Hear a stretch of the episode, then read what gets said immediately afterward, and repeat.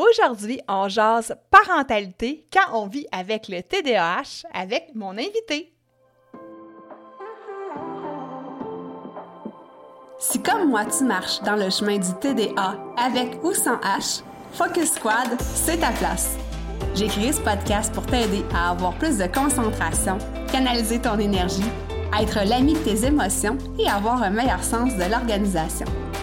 Ici, je te partage les trucs et astuces que j'utilise autant dans mon travail de prof de yoga et de méditation que dans ma vie personnelle pour vivre une vie créative et débordante d'idées, tout en sachant doser le tout avec un peu de clarté mentale et de calme intérieur. Je te fais part de mes découvertes du moment. Je discute avec toi de la vraie vie, des défis auxquels on a à faire face, en apportant une touche positive et humoristique. Parce que le TDAH, c'est pas un bris, mais c'est plutôt une façon qu'a notre cerveau de fonctionner parmi tant d'autres. Tout est à notre portée et notre regard différent peut changer le monde.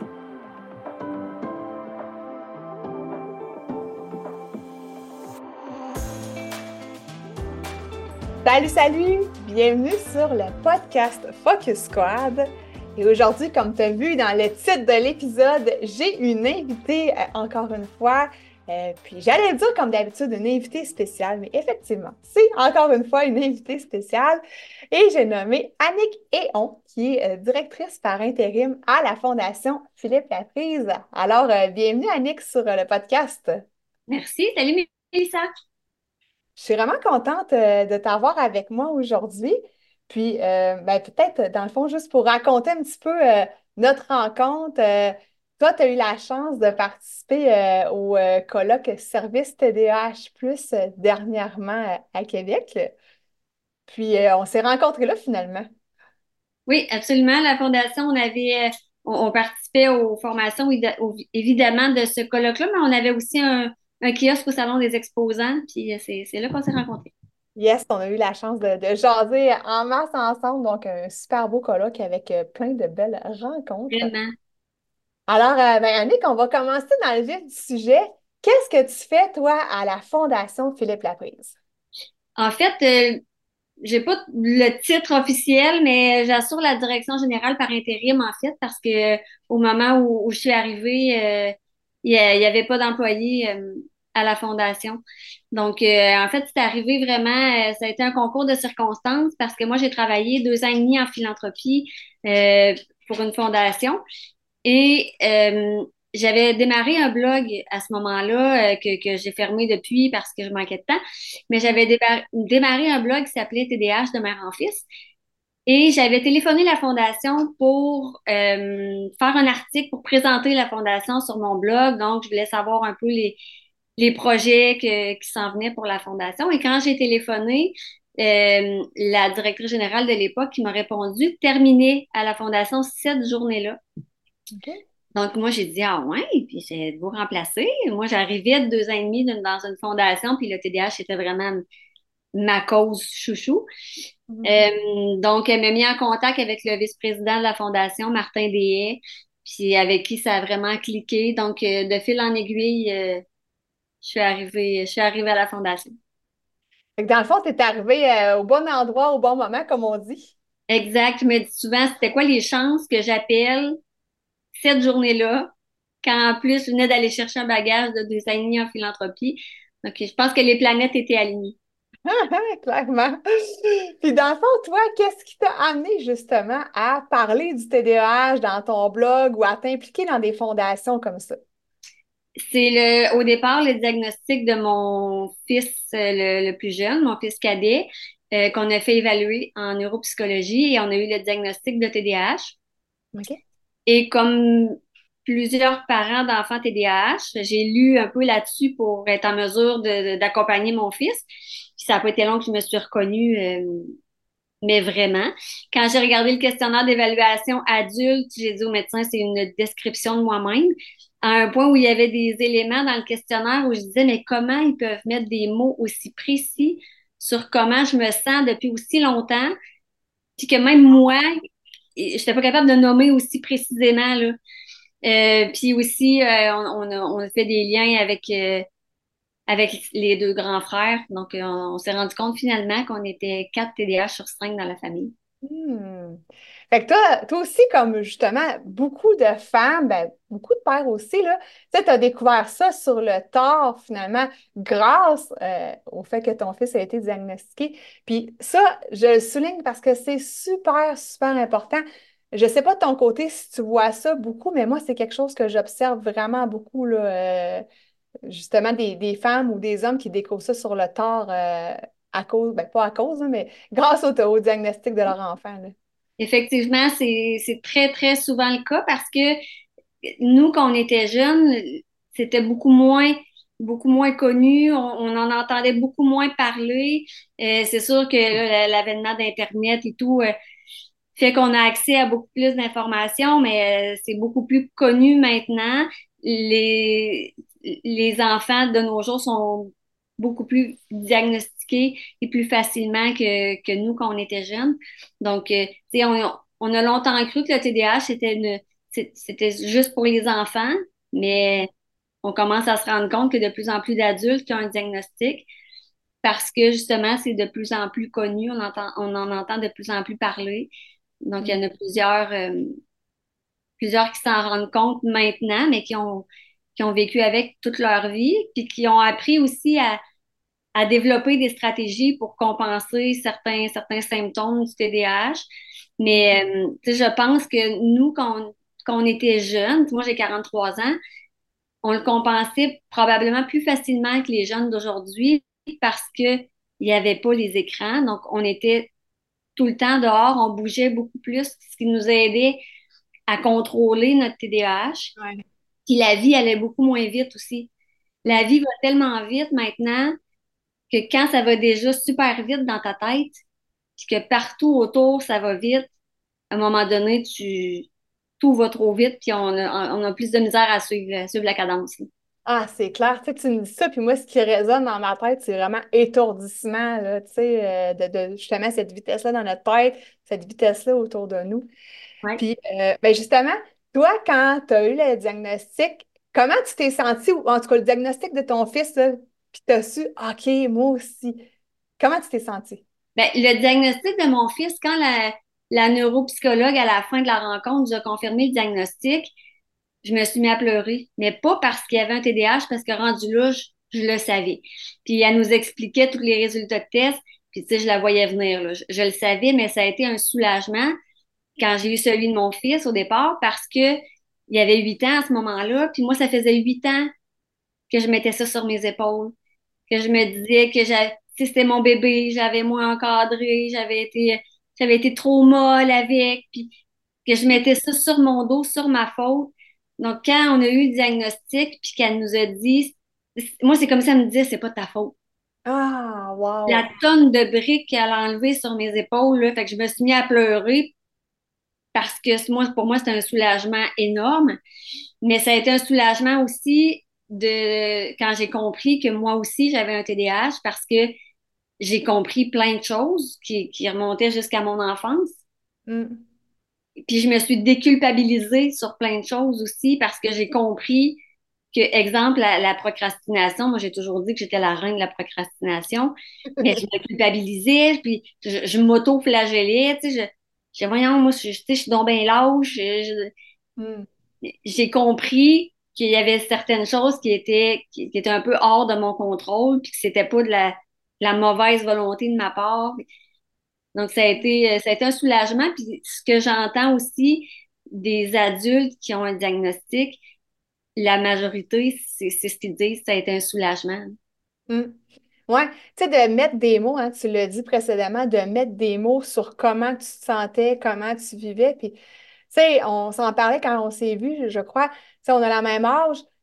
moi aussi, j'ai vécu ça quand j'étais jeune, de ne pas comprendre un peu, euh, de se sentir un peu différente des autres sans vraiment comprendre pourquoi, puis de, de penser aussi que tout le monde était comme ça, mais quand tu parles aux autres, c'est pas comme ça qu'ils vivent nécessairement ou qu'ils ressentent les choses.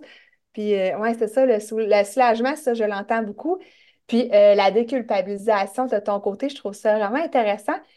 T'as-tu un truc, justement? Quelqu'un qui se sent comme tu te sentais, là, qui se sentait bien coupable? Y a-t-il quelque chose que tu as fait pour dissiper cette culpabilité-là? Ça a vraiment été le diagnostic parce que avant ça, je, je comprenais pas pourquoi moi j'étais comme ça, puis visiblement, ben, c'est sûr qu'en même temps, on se promène pas dans la rue à rencontrer nos amis puis à dire euh, je me trouve lâche parce que je procrastine. c'est des choses qu'on qu'on ressent, des pensées qu'on a pour nous, mais qu'on garde souvent pour nous. Mm. Mais euh, tu sais, je peux pas dire que j'ai pas eu de truc pour déculpabiliser avant. Ça a vraiment été euh, le diagnostic pour moi qui a fait que j'ai compris puis mm. que je me suis euh, j'ai été capable d'être plus indulgente envers moi-même. Ah. Ouais, ouais. Une indulgence, puis peut-être un lâcher-prise aussi, tu sais, vu que tu as compris, c'est ça. Résilience.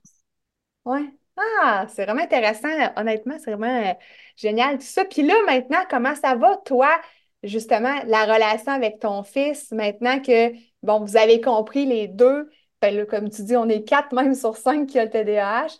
Comment ça va, la, dynamique familiale, une fois que ça, c'est euh, ben adressé, on va dire ça comme ça? Pas toujours évident, évidemment, parce mm. que, puis ça, c'est un enjeu qui est non négligeable, parce que le TDAH, c'est très fortement héréditaire.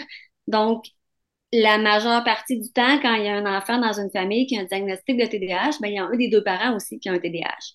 Mm. Et quand on pense que le TDAH amène une difficulté à gérer ses émotions, mm. puis amène une certaine impulsivité, ben, quand l'enfant gère pas ses émotions puis qu'il est en crise, c'est un défi pour le parent de gérer les siennes quand il y a un TDAH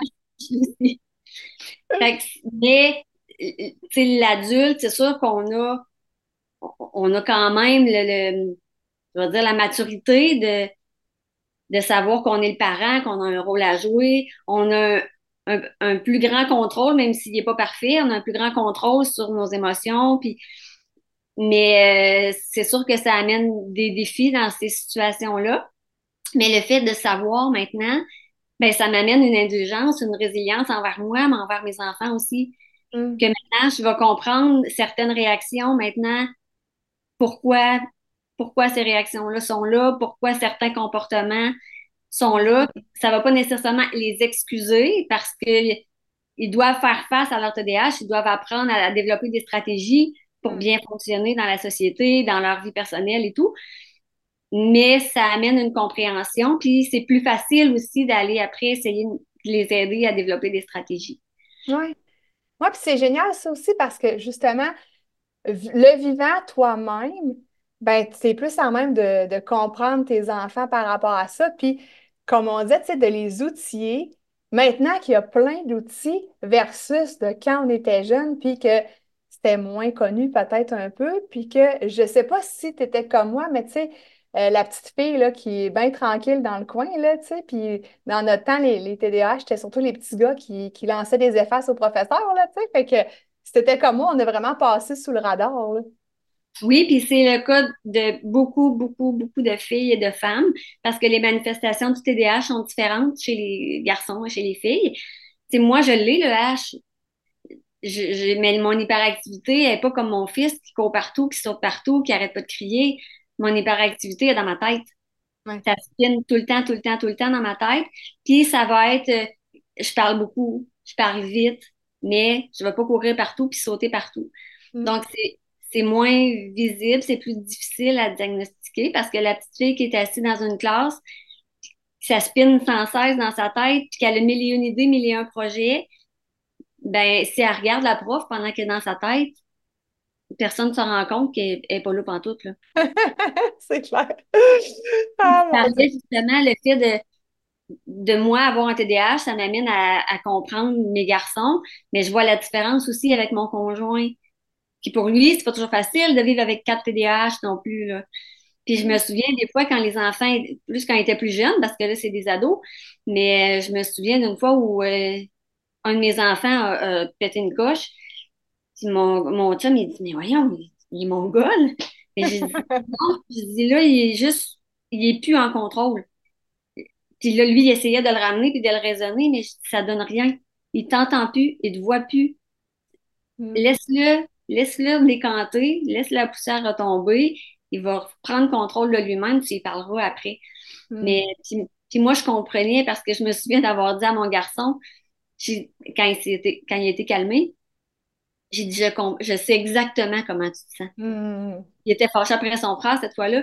J'ai dit, je le sais à quel point tu as envie de défoncer le crâne. je sais à quel point tu es fâché. Je, je, je, pouvais ressentir son émotion parce que, parce que je l'ai ressenti plein de fois. Là, Je me souviens des crises que j'ai faites quand j'étais jeune. Mais ça m'amène une, une, compréhension. Puis, ben, tu sais, je, l'explique du mieux que je peux à mon conjoint, mais c'est sûr qu'il ne le ressent pas de la même façon.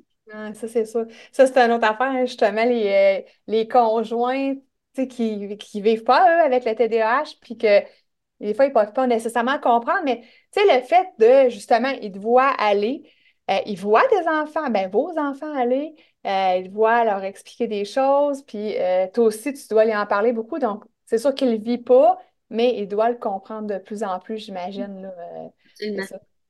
Puis c'est beau, tu sais, ce que tu dis quand tu as dit je te comprends. Tu sais, ça, ça m'a ému parce que on voudrait tellement se faire dire ça. Tu sais, que tu sois un enfant ou un adulte, là, tu sais, je te vois, je te comprends, puis c'est juste, OK, laisse décanter, puis tout, puis tu sais, on en reviendra après, puis on en rejasera après quand ça sera décanté, mais au moins, tu sais, je te vois. Ça, c'est tellement beau, là. Puis... Mon travail principal, c'est, euh, je suis secrétaire d'école dans le scolaire, fait j'en vois plein de, de petits cocos qui ont, qui ont un TDAH puis qui ont de la difficulté à, à gérer l'émotion ou à gérer certaines frustrations.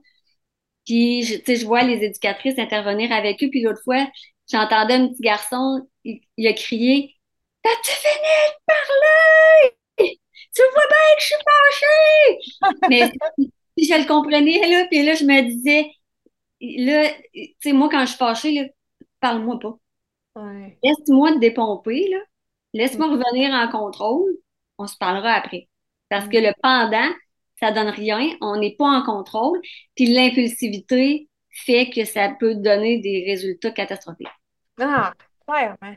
Puis tu sais, ça, c'est aussi d'apprendre à se connaître avec le temps aussi, puis ça, de un, de faire des belles prises de conscience, mais de deux, tu sais, je reviens à euh, autant, j'aimerais ça qu'on parle de la mission de la Fondation, mais autant du podcast de justement démystifier le TDAH, puis donner des outils aussi, puis pour que de plus en plus de gens, puis là je vais parler pour le podcast, mais pour que de plus en plus de gens se reconnaissent, voient qu'il y a des outils aussi, tu sais, qui ne se sentent pas seuls aussi, puis je vais dire, puis tu me corrigeras peut-être, là, au Québec, c'est peut-être un petit peu moins pire, mais ceux qui m'écoutent en Europe, là, euh, c'est encore très tabou, le TDAH, puis euh, il n'y a pas encore assez de, d'outils ou de ressources à, leur, à leur côté. Fait que c'est pour ça que des, trucs comme qu'est-ce qu'on fait, mais ça aide à, aider finalement plus de gens à, se comprendre. Tu ne te trompes vraiment pas parce que sur le conseil d'administration de la Fondation, on a la, la chance d'avoir euh, Dr. Annick Vincent qui est avec nous sur le conseil d'administration. Pour moi, c'est un privilège incroyable de travailler avec Annick. Puis elle, nous mentionne qu'au Québec, on a une, largeur d'avance, une bonne longueur d'avance sur, euh, sur nos cousins français. Puis on est chanceux d'avoir ça. Puis je pense qu'on le doit en, grande partie euh, à Dr. Vincent qui a qui a fait énormément de travail pour euh, puis qui a fait beaucoup avancer la cause ici euh, au Québec. Oui, ouais. puis j'ai eu l'occasion de la rencontrer justement au colloque où est-ce qu'on s'est rencontrés finalement. Puis euh, c'est ça, c'est éventuellement, je vais l'avoir aussi sur le podcast. donc, c'est vraiment génial. Est-ce que tu peux justement nous parler de la mission de la Fondation?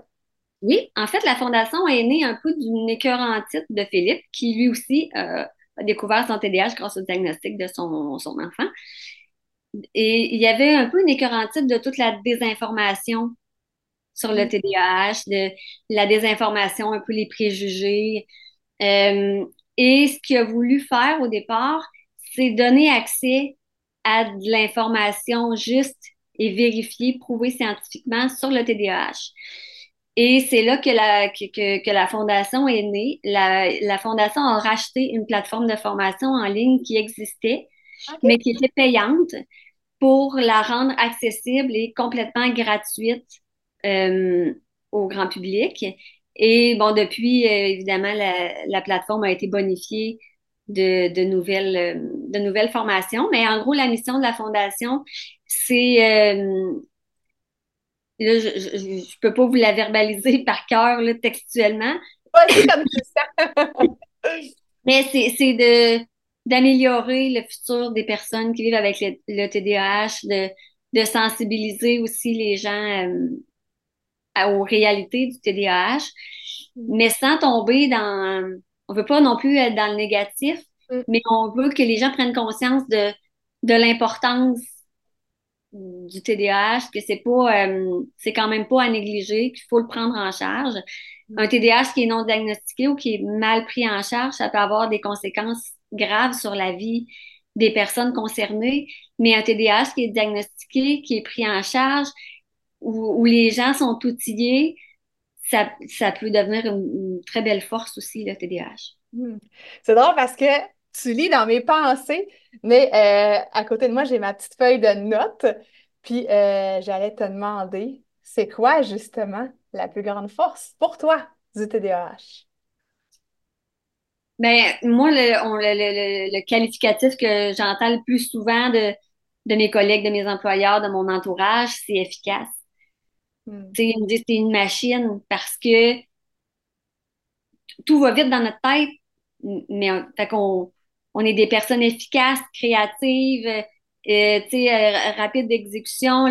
Justement, notre cerveau spinne tellement vite que euh, moi, on n'a pas besoin de m'expliquer les choses quatre fois pour que je comprenne. Donc, euh, on est, je vais dire, on est quick, mm. dans, dans tous les sens du terme. Oui, oui. Ah, j'aime ça, j'aime vraiment ça. Parce que justement, moi aussi, sais, de mon côté, oui, il faut en parler, comme on dit, tu sais, dire les côtés moins roses, mais j'aime ça aussi aller chercher la contrepartie, tu sais, de, quelques forces là, par rapport au TDAH adulte. Euh, Justement, sur le site de la Fondation, qu'est-ce qu'on peut trouver? Juste un petit topo euh, rapide. Sur le site de la Fondation, il y a entre autres l'onglet ressources qui est intéressant où euh, il, y a, comme deux sections. Il y a une section qui est vraiment les ordres professionnels, c'est des liens pour aller trouver un professionnel pour nous aider, que ce soit psychologue, neuropsychologue, psychoéducateur, euh, ergothérapeute, mais je me souviens pas de la liste. La liste est quand même assez longue, mais euh, c'est vraiment des ressources professionnelles. Et il y a une autre section qui est euh, les ressources communautaires au Québec. Puis là, je me souviendrai toujours d'une d'une intervenante d'un de ces organismes-là qui disait, il y a, des fois, il y a un peu de préjugés envers le communautaire, mais elle dit, on n'est pas des sous-sols d'église, c'est des gens vraiment formés, compétents, professionnels, et c'est des organismes, pour la majorité, qui sont euh, vraiment dédiés au TDAH. Donc, je pense, exemple, aux organismes Panda, à TDAH Mauricie Centre du Québec, mm. et parce que la Fondation n'offre pas de service direct aux personnes. Donc, une personne qui vient d'avoir un diagnostic de TDAH ou qui, qui a besoin d'une évaluation, à la fondation, on ne peut pas l'aider. On n'a pas de neuropsychologue qui va pouvoir l'évaluer, on n'a pas d'éducatrice spécialisée qui va pouvoir euh, l'aider, donner des trucs, tout ça. Nos services, pour le moment, sont vraiment concentrés euh, par les formations en ligne. Mais ce qu'on souhaite à la fondation, c'est être un peu le, hub, d'être le pivot qui va relier un peu euh, que, ce soit les, gouvernements qu'on souhaite sensibiliser à la réalité du TDAH, puis qu'on souhaite avoir un appui, euh, de relier ces gens-là aux organismes dans tout le Québec qui offrent pour le TDAH, puis de faire le lien avec la population, avec la clientèle qui en a besoin. On veut un peu être, être le centre qui relie tout ce beau monde-là. Donc, mm. sur le site Internet, on peut retrouver justement euh, les organismes qui sont présents dans les différentes régions du Québec, qui, eux, vont donner des services directs à la population en, en donnant des, des, formations, des conférences. Des fois, ils peuvent faire des ateliers de groupe. Je pense, exemple, à euh, un dîner-causerie, parce que juste d'échanger entre nous, les personnes qui ont un TDAH, juste ça, ça fait un bien incroyable de, de se parler, de voir qu'on vit les mêmes choses, d'échanger entre nous certains trucs qu'on a. Donc, c'est vraiment des organismes pour les avoir rencontrés qui, euh, qui font un travail incroyable. C'est des personnes qui sont vraiment dévouées à la cause, euh, qui sont professionnelles et compétentes aussi. Hmm. Ouais, c'est génial. Dans le fond, tu sais, vous êtes comme un peu, euh, je voyais une espèce de dispatch, là, tu sais, que quand quelqu'un euh, veut, a besoin d'une ressource, on va sur votre site, puis là, on trouve justement neuropsy ou peu importe les professionnels, les autres ressources aussi. Donc, euh, non, c'est vraiment génial, puis c'est vraiment, en tout cas, une, super belle fondation. Puis, ben justement, si on veut faire un don, qu'est-ce qu'on fait? On va sur le site Internet. Euh, puis, il ne faut pas j'oublie aussi, évidemment, sur le site Internet, il y a la plateforme de formation en ligne où il y a plus de 25 formations en ligne complètement gratuites. Il faut se créer un compte, mais c'est complètement gratuit. Et les formations sont faites pour quelqu'un qui a un TDAH. Donc, c'est pas une formation de trois heures d'un bout à l'autre ou mm. après cinq minutes, on n'écoute plus. C'est toutes des petites capsules de quelques minutes puis on la fait à notre rythme. On peut dire qu'on fait, on écoute quelques capsules, on ferme ça, puis euh, le lendemain ou la semaine après, on en écoute d'autres. Et pour faire un don, euh, on va sur le site Internet de la Fondation, on clique sur Donner, il y a un petit formulaire en ligne très simple à compléter. Euh, on peut faire un don unique ou on a la possibilité aussi de faire un don mensuel. OK. Ah, génial. Pour quelqu'un qui voudrait, qui voudrait contribuer à un montant un peu, un, un peu plus élevé, mais qui dit j'ai pas les moyens de le verser d'un coup, mm-hmm. ben quelqu'un peut donner 10, 15, 20 dollars par mois. Puis euh, à ce moment-là, sur une année, ben, son don est plus important, mais euh, des fois pour le portefeuille, ça fait moins mal. Hum, clairement. vous avez pensé à tout. C'est génial. Euh, avant qu'on se quitte, j'aimerais que tu me dises un mot de la fin. Ce qui te passe par la tête, n'importe quoi. Ben, juste dire que si les gens viennent d'avoir un diagnostic pour eux ou pour leur enfant, que c'est pas une, une fatalité d'avoir un TDAH, c'est pas une honte non plus. J'entendais quelqu'un l'autre jour me dire que qu'elle m'admirait parce qu'elle elle, elle disait pas à tout le monde qu'elle avait un TDAH. Mais je dis, mais t'as pas la, pas la lettre. C'est, c'est pas une fatalité, c'est pas une honte, c'est une façon d'être. Mm. Puis, quand on le comprend, c'est important de se renseigner, de le comprendre, mm. de savoir vraiment ce que ça implique, parce que le TDAH, on pense que c'est connu, parce que le terme TDAH est très connu, mais c'est pas connu. Les gens s'imaginent un petit gars qui court partout, qui crie, qui saute partout, mais c'est tellement plus grand que ça. Donc, quand on le comprend, qu'on est capable de mettre des stratégies en place pour le compenser, ça peut être une, très belle force, puis on peut faire des, de très belles, de très grandes choses quand on a un TDAH. Il faut juste l'apprivoiser pour s'en faire un allié. Hmm. Hey, ça pouvait pas être un meilleur mot de la fin que ça. fait que merci beaucoup, Annick, d'être passée sur le podcast Focus Squad. Euh, évidemment, comme euh, à l'habitude, je vais mettre les liens pour euh, la fondation, peut-être le lien aussi si on veut te rejoindre. Ben, merci encore une fois. Ben, merci à toi pour l'invitation. Ça fait plaisir. Bye bye. Bye.